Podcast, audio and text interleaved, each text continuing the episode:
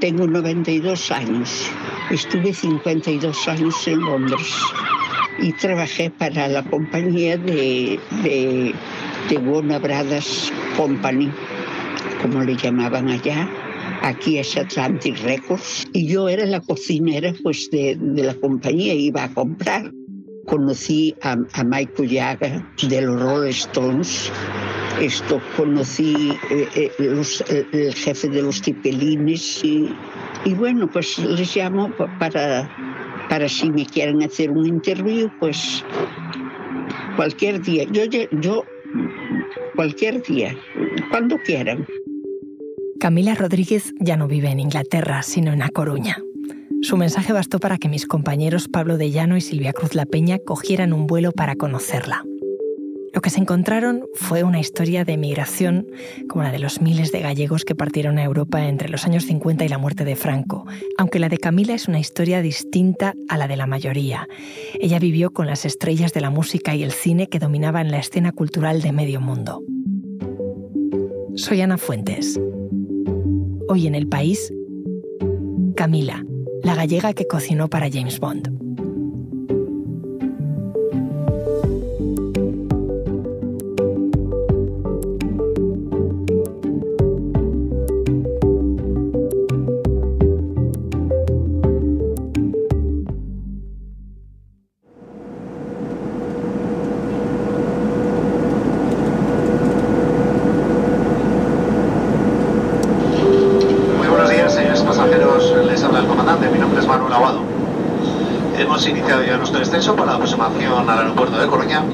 Era mayo cuando mi compañero del país semanal, Pablo de Llano, y yo nos subimos a ese avión para conocer a Camila Rodríguez Naya. Lo hicimos después de escuchar el WhatsApp en el que nos contaba su vida en Inglaterra, donde vivió 50 años. Al escucharla, nos enamoramos de su historia, de su voz y de su forma de contar lo que había vivido en un país al que emigró en busca de trabajo con su marido, Aurelio Castiñeiras. Estamos llegando a, la calle Paseo de Ya en Coruña me dejé guiar por Pablo, que es gallego. Y esta es la calle de Camila. Sí, esto es un parquecito. Y mira, ahí está Miguel. ¿Qué pasa, Miguel? ¿Qué tal? Muy bien, ¿y tú? a Coruña. Muchas gracias. Miguel Puig es el nieto de Camila. Él nos acompañó hasta la casa donde vive su abuela con su única hija, Lourdes Castiñeiras. Hola Camila. Hola. ¿Qué tal? Yo a ti parece que ya te conozco. Ah, sí. ¿Me lo puedes creer? Soy Silvia. Encantada. Encantada, mujer. Camila nos recibió en su habitación, vestida con un pantalón cómodo y un jersey. Lucía media melena rubia y unos pendientes que imitan la sortija de pedida que le regaló Carlos III, hoy rey de Inglaterra, a Lady Di. Sentada en su sillón, junto a su cama, y ante una mesa camilla y un gran ventanal, el mueble que más destacaba en la estancia era el televisor, donde cada tarde ve una telenovela turca que la tiene enganchadísima. Al principio estaba un poco tímida. No saldrá mi foto en el... No tengo cámara. Solo, solo, solo voz, abuela. Cinco minutos después afloró la verdadera Camila, quien, al margen de los mareos que le dan por un desgaste en las cervicales tras tantos años de trabajo y el miedo que le dejó en el cuerpo la pandemia, tiene un aspecto y una agilidad mental inmejorables para una mujer casi centenaria. Camila, ¿tú dónde naciste? Yo nací en Pastoriza. ¿En qué año? Voy a hacer 90 y... 93. Voy a hacer 93 en agosto. El día on the night, el 9, on the night, on the 19, of June on the 29. Ok. ¿Eh? Ya os lo digo así en inglés chapurrado. Esos dedos, marcando su discurso sobre la mesa, confirman la vitalidad de Camila. El sentido del humor se le nota de serie, pero lo acentúa su nieto, que se sentó cerca de ella. Y habla, efectivamente, en un inglés chapurrado, como dice ella, que se ha convertido en un español salpicado de palabras en inglés. El presente time de que nos iba, le dices polite, todo muy polite y dijo, sorry, y perdone, pero yo no, no, no, no. Son palabras de un idioma que Camila escuchó por primera vez a mediados de los años 60, en el puerto de Dover, donde llegó tras un largo viaje en tren entre Santiago de Compostela y la ciudad francesa de Calais, donde ella y su marido cogieron un barco para llegar a Reino Unido. Tardamos como, como cinco minutos en, salir del barco y, y yo oigo, Mister Aurelio Castiñeiras, el nombre de mi marido. ¡Ay, que nos están llamando! ¡Te están llamando! Bueno, mujer, bueno, que nos van a llamar, decía mi marido. Escucha, escucha. Yo me volvía loquilla con toda la gente. El dueño del hotel que venía por nosotros, Mr. Bernes Price. Mr. Price fue el primer jefe de Aurelio y Camila en Inglaterra, que se convirtieron en parte del casi medio millón de personas que abandonaron Galicia en el segundo boom de emigración que tuvo lugar entre 1951 y 1975. Fueron los que dejaron su tierra para ir a Europa y no a América, como había ocurrido en el primer éxodo gallego. Como el matrimonio Castiñeiras Rodríguez, muchos fueron a Inglaterra, pero otros optaron por Suiza o Alemania. El destino de muchos, y sobre todo de muchas, fue servir. Aurelio y Camila lograron hacer tándem y trabajar juntos, lo que no evitó que se toparan con el rechazo o los abusos que sufrieron tantos de aquellos inmigrantes. Nos fuimos del hotel por lo mal que nos trataban. Ah, os trataban mal. Fíjate ¿A ti cómo era. Así que vio que nosotros éramos españoles y los otros eran ingleses. Pensaba que éramos tontos. Así que fue conociendo a tu padre. Ya vio que no éramos tontos. Ay, ya vio que no. Yo era tan humildita que, que bueno, eran racistas. Todo se complicó cuando Aurelio, en su escaso inglés, redactó un documento en nombre de los trabajadores españoles a los que pretendían bajarles el sueldo tres libras. Lo acusaron de socialista y al día siguiente el matrimonio estaba sin trabajo, pero no tardaron en encontrar otro donde ella empezó a trabajar de cocinera. Wensley House School. Aún el otro día salió ahí en la televisión un programa que lo... Dije, ay, espera aquí. Yo mi- mi- mismo, hasta me emocioné. Los padres de los niños tanto dinero tenían que tenían avión y todo. Y venían por los niños a recogerlos al, campo en avión. Fíjate bien, mi- mire, Wesley House School es un colegio de Broadstairs, en el condado de Kent, donde estudiaron políticos de primer nivel y miembros de la realeza. Un lugar que a Camila y Aurelio les abrió las puertas del mundo de los ricos y millonarios. Entre ellos, gentes de la industria cultural que dominaban la escena internacional en aquel momento. Me han dicho que trabajaste también para, para el señor que hacía las películas de James Bond. yes, ¿Cómo se llamaba él? Mr. Sossman. Ajá. Camila pasó de aquel colegio elitista a trabajar para el productor Harry Sostman, haciéndole ensaladas a un delicado Sean Connery. Bond. James Bond. con los tomatitos así redondos, finitos cortados, la lechuga sola y así en pedacitos pequeños, aceite y vinagre y mostaza, eh, red pepper, era pimienta, ¿entiendes? Y, y así le gustaba la, la ensalada a él, una, y muy bien adornadita le gustaba. También le cocinó a otro James Bond, Roger Moore, a quien ella se refiere como el santo, por la serie que lo lanzó a la fama antes de convertirse en el agente secreto más conocido del cine. Y, y Roger Moore le chiflaba eso, la tortilla de patata le encantaba. Le encantaba los pitisús, le encantaba eh, el- el- esto, los rolls esos, brazo de gitano. ¿Y la tortilla de patata con cebolla o sin cebolla? No, no, con cebolla la quería. Y yo con cebolla, con- bueno, le chiflaba.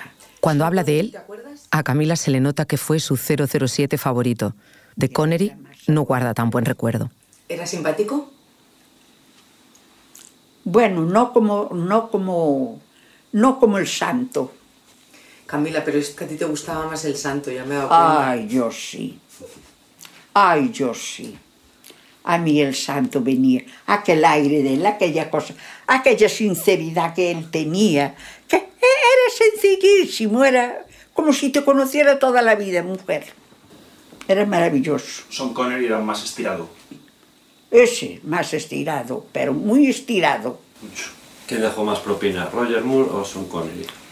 Roger él era un amarrado. Él era muy amarrado. Pero no todo era divertido.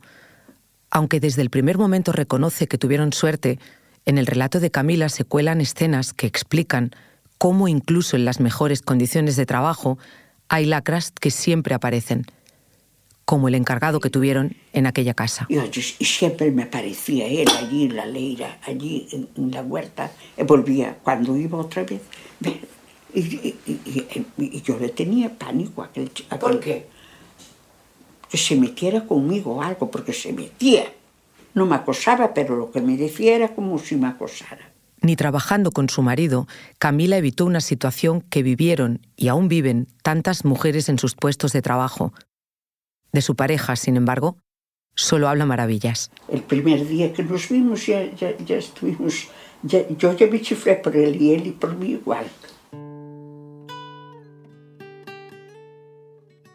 Ese flechazo ocurrió en Pastoriza, la aldea a 20 minutos de Coruña de la que partieron y a la que Pablo y yo quisimos ir. Ahora acabamos de ver el, la- el indicador hacia la localidad de Arteixo, que había una indicación a Carballo, sí, esta es la, la- el camino a Carballo también, y de Carballo era Aurelio, el marido de, de- de Camila. Mira, esa es la iglesia, creo, Pablo. Pues entonces Esta la, la casa bien puede ser esta de la Sí, esquina sí. o... Bueno, pues aquí ahora preguntaremos a- nosotros. Sí. Ahora preguntaremos a los vecinos. Espérate. La iglesia era la referencia que teníamos para encontrar la casa donde nació Camila, una vivienda en planta baja con las ventanas de madera pintadas de verde y un cartel de Se vende. No esperábamos que quedara nadie vivo de su quinta en una zona donde la emigración peló el terreno. Llovía y no había nadie por la calle.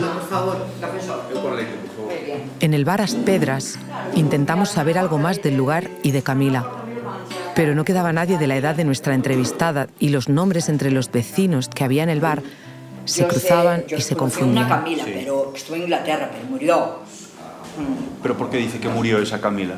A la que conocemos. ¿No sería un poco con, con casualidad que hubiese dos Camilas? Hasta que la dueña del establecimiento nombró a Teresa. Teresa, la señora mayor que vive allí. Sí, porque tiene ochenta y pico de años. Fuimos hacia la casa naranja que nos habían indicado, justo al lado de la de Camila.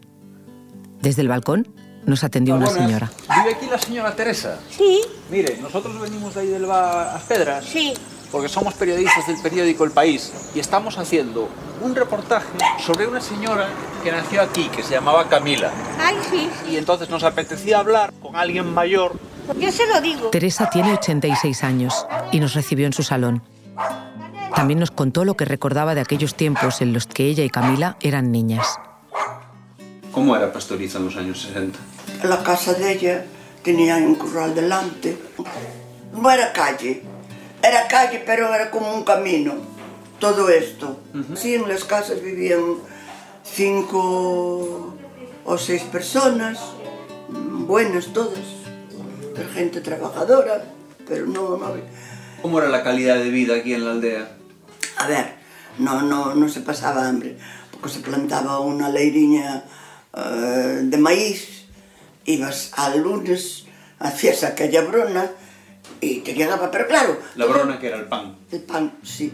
Hacía décadas que Teresa no veía a Camila, pero resultó que además de vecinas, habían trabajado juntas. De Camila, que te diga yo, trabajábamos en la red, Camila también trabajaba en la red, después se fue a trabajar en su casa, conoció un hombre, un poquitín mayor que ella, y se casó con él. Nosotros le llamábamos el señorito, estaba con ese hombre, ¿Por qué le llamabais el señorito?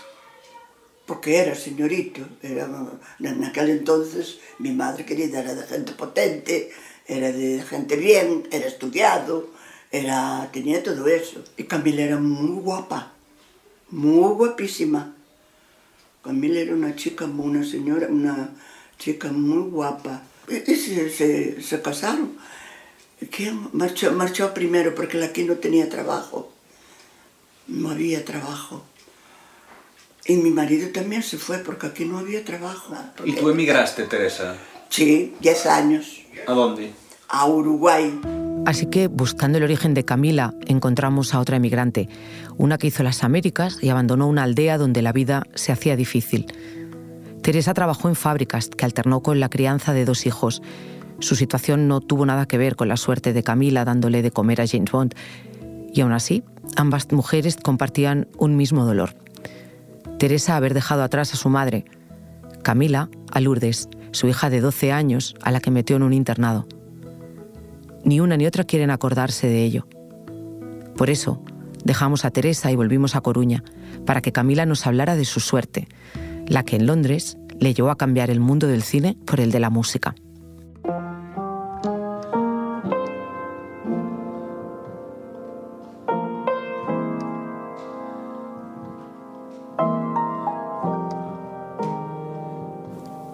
Era 1974 cuando Camila y Aurelio dejaron la mansión donde conocieron a Sean Connery y Roger Moore.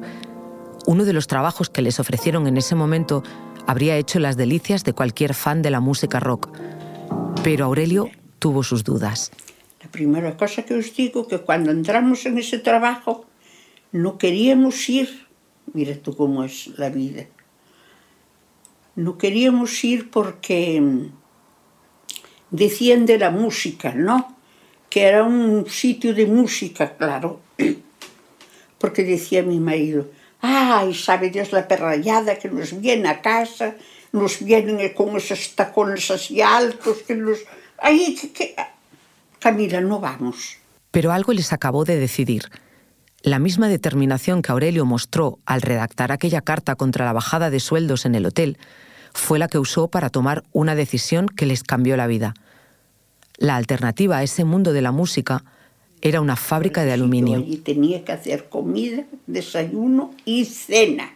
Yo tenía mucho trabajo. Entonces, pues, no, mi marido dijo, no, no, no, te vuelves aquí una esclava. Así que Aurelio aparcó sus prejuicios y él y Camila entraron a vivir en el número 4 de Argyll Road, una mansión de cuatro plantas en el lujoso barrio de Kensington, a las órdenes de Ahmed Ertegun, director de Atlantic Records, el magnate de la música que fichó a Aretha Franklin, grabó el primer disco de Ray Charles y que en 1972 aterrizó en Londres para dirigir la sucursal de su compañía en Europa. En esa casa, Aurelio sería el mayordomo y Camila tendría que cocinar relativamente poco, pues Ertegún usaba la residencia cuando viajaba a Europa, para cerrar contratos o para celebrar que los había cerrado. ¿Hacían fiestas? My God. My God. Cuando hacía parties, my God.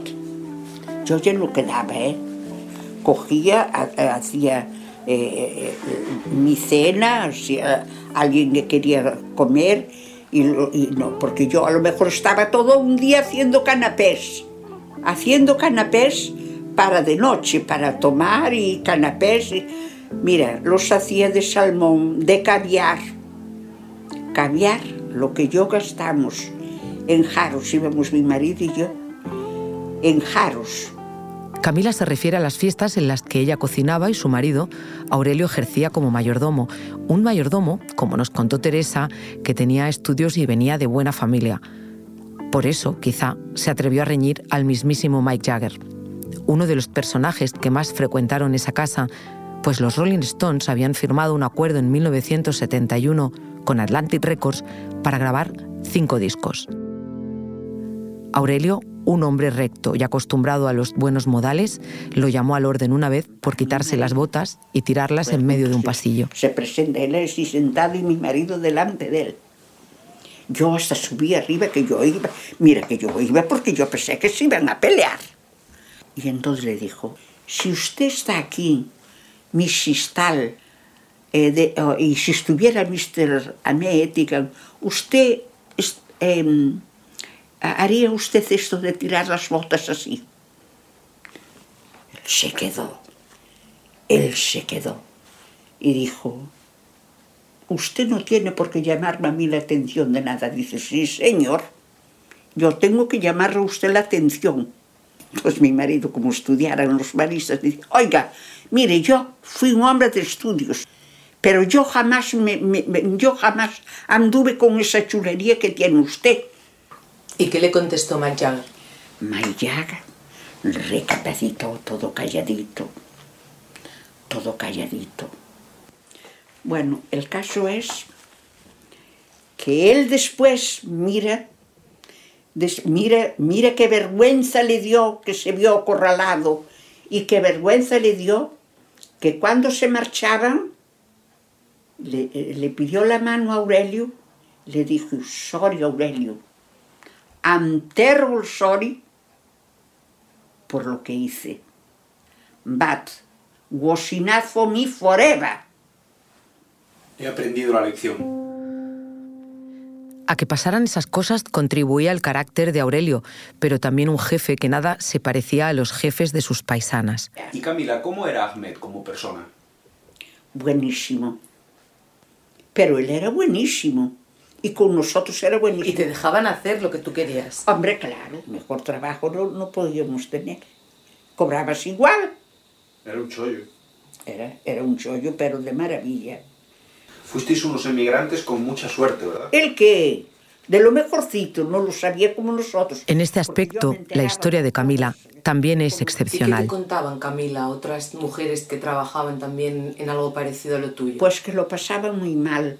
Por ejemplo, esa hada que conocí yo, que éramos muy buenas amigas, que era andaluza. Estaba en casa de unos señores, una gente riquísima que ya venía de, de, de, de tártara, tártara, de, abuelos y de familia de toda esa, de caballos. Y la pobre le dejaban aquello, le daban aquello estipulado para cada día de dinero y allí no había más. Iba a comprar y arreglaba aquello y ella no podía ni comer. Eso sucedía en esas mansiones, que han quedado retratadas en series y películas, donde queda clara la distancia entre empleadores y empleados. Y también como estos tenían acceso a personas fuera de su alcance, como le pasó a Camila, cuya historia es importante no porque se codeara con lo más granado del rock del siglo XX, sino porque la suya es una historia desde abajo, como se llama a esa parte de la historia que observa los acontecimientos desde los ojos y la experiencia de gente anónima, ampliando el foco de lo que ya sabemos. No es contar solo quién fue a la fiesta, sino quién fregó los platos al acabar y a qué precio. Porque Camila y Aurelio vivieron situaciones que sobrepasaban sus tareas como asistentes, como el día que Bianca Jagger llegó a pedirles consuelo quejándose de su marido. Ya le empezaron a caer las lágrimas. Y vino Aurelio. Dijo, Mrs. Bianca, go. Y go happy. Y ya empezó a llorar, pero lloraba, lloraba. Y diciendo que era un sinvergüenza, que venía, que estaba con ella y que traía otras igual a la casa y que formaba guateques en la casa con otras y ella allí y que no le daba valor ninguno. Y, y mi marido le dijo, no, que es usted una niña Mrs. Bianca, usted de, mis consejos necesita, pero usted debe irse para la casa. No debe de, de, abandonar usted la casa, estar usted con su niña, porque le es mejor. Y le dio la, y le dio la vida, que después le dio, le dio las gracias a mi marido, Aurelio. Para mí fueron flores de que usted me ayudara, me diera aquellos consejos, porque a Aurelio le daba mucha pena. También lidiaron con los excesos de esas estrellas del rock que frecuentaban la mansión de Argyll Road, como la noche que el manager de Led Zeppelin, Peter Grant, acabó en el hospital después de una noche loca. Porque bebieran, no me acuerdo que bebieran, una bebida fuertísima. ¿Pero tú veías en él o en sus visitantes, en sus invitados, comportamientos muy extraños? ¿O a veces o no? A veces sí. Gente allí estaban toda la noche subían, bajaban, subían, bajaban. Y por el pasillo, como era pasillo de mármol, de mármol blanco, un mármol precioso. Y subían y bajaban, y nada más que sentías tique, tique, tique, tique, tique, tique, tique, tique. Eso era lo que me mataba a mí, que no me dejaba dormir. A mí nunca me veían porque yo subía de, de mi casa y ya me metía en la puerta de la cocina. En ese momento, Pablo y yo nos miramos. Parte de todo lo que Camila contaba no lo había visto con sus propios ojos. El por qué no nos extrañó. Si la historia de un mayordomo gallego emigrado a Londres sería un buen ejemplo de historia contada desde abajo, la de las mujeres en las mismas circunstancias son historias que han quedado un peldaño por debajo. ¿Y por qué Aurelio luego no te contaba lo que veía en las fiestas? Porque no quería que lo supiera yo. Cuando veía toda esa perrayada muchas veces que venía, no quería que supiera yo. No quería que Esa tutela, yo. vista en aquellos años como protección, es otro de los datos interesantes que no recogen los libros de historia, ni las novelas, tampoco aquellas que han abordado el tema de la inmigración gallega, como explica el estudio de la profesora de la Universidad de Santiago de Compostela, Dolores Vilavedra, donde concluye que se han dedicado poquísimas páginas a las voces y las experiencias de las mujeres de ese éxodo. Pero Pablo y yo somos periodistas y llegados a ese punto nos asaltó la misma duda. Camila es una narradora de historias formidable, pero tiene 92 años y repasando fotos con ella y su nieto Miguel, vimos que además de no haber visto algunas de las cosas que contaba, algunos recuerdos empezaban a estar borrosos. A ver, mira. Esta ya la vi. ¿Esa dónde es? Pero esta soy yo. Y por Dios. Eso tiene que ser en Agal Road, 1977. Claro que sí. Claro que sí. Y este es el cuadro que teníamos nosotros en mi habitación.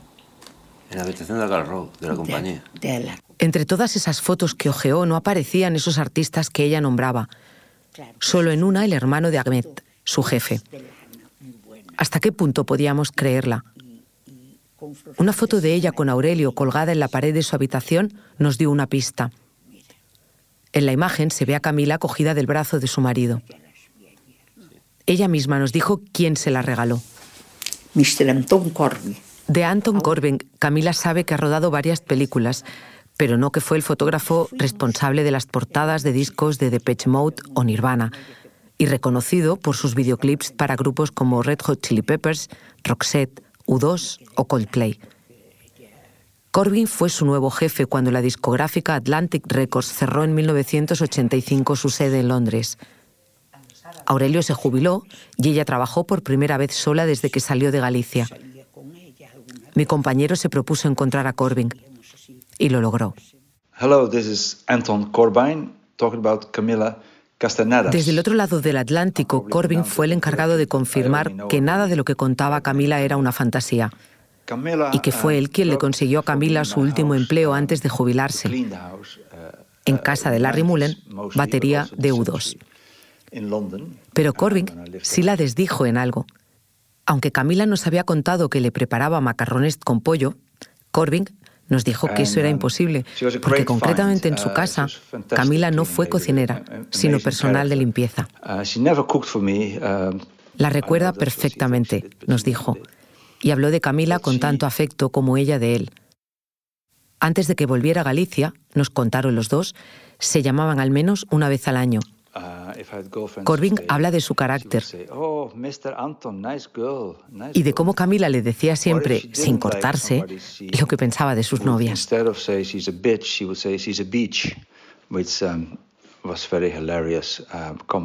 También recuerda bien el buen humor que gastaba siempre.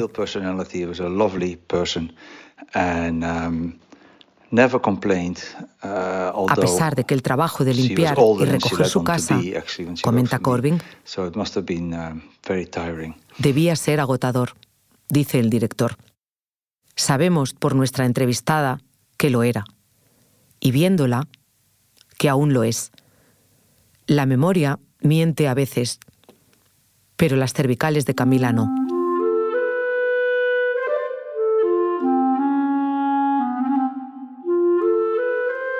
de lo que no duda Camila, que se dice tan inglesa, es de lo que le gusta. A mí Julio Iglesias me rompía el corazón. ¿Y el rock nunca te gustó? No.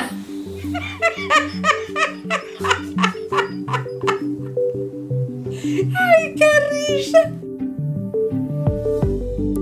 Este episodio lo han realizado Pablo de Llano y Silvia Cruz La Peña, que también lo ha dirigido. El diseño de sonido es de Nacho Taboada. La edición es de Ana Rivera. Yo soy Ana Fuentes y esto ha sido Hoy en el País. De lunes a viernes volvemos con más historias. Gracias por escuchar.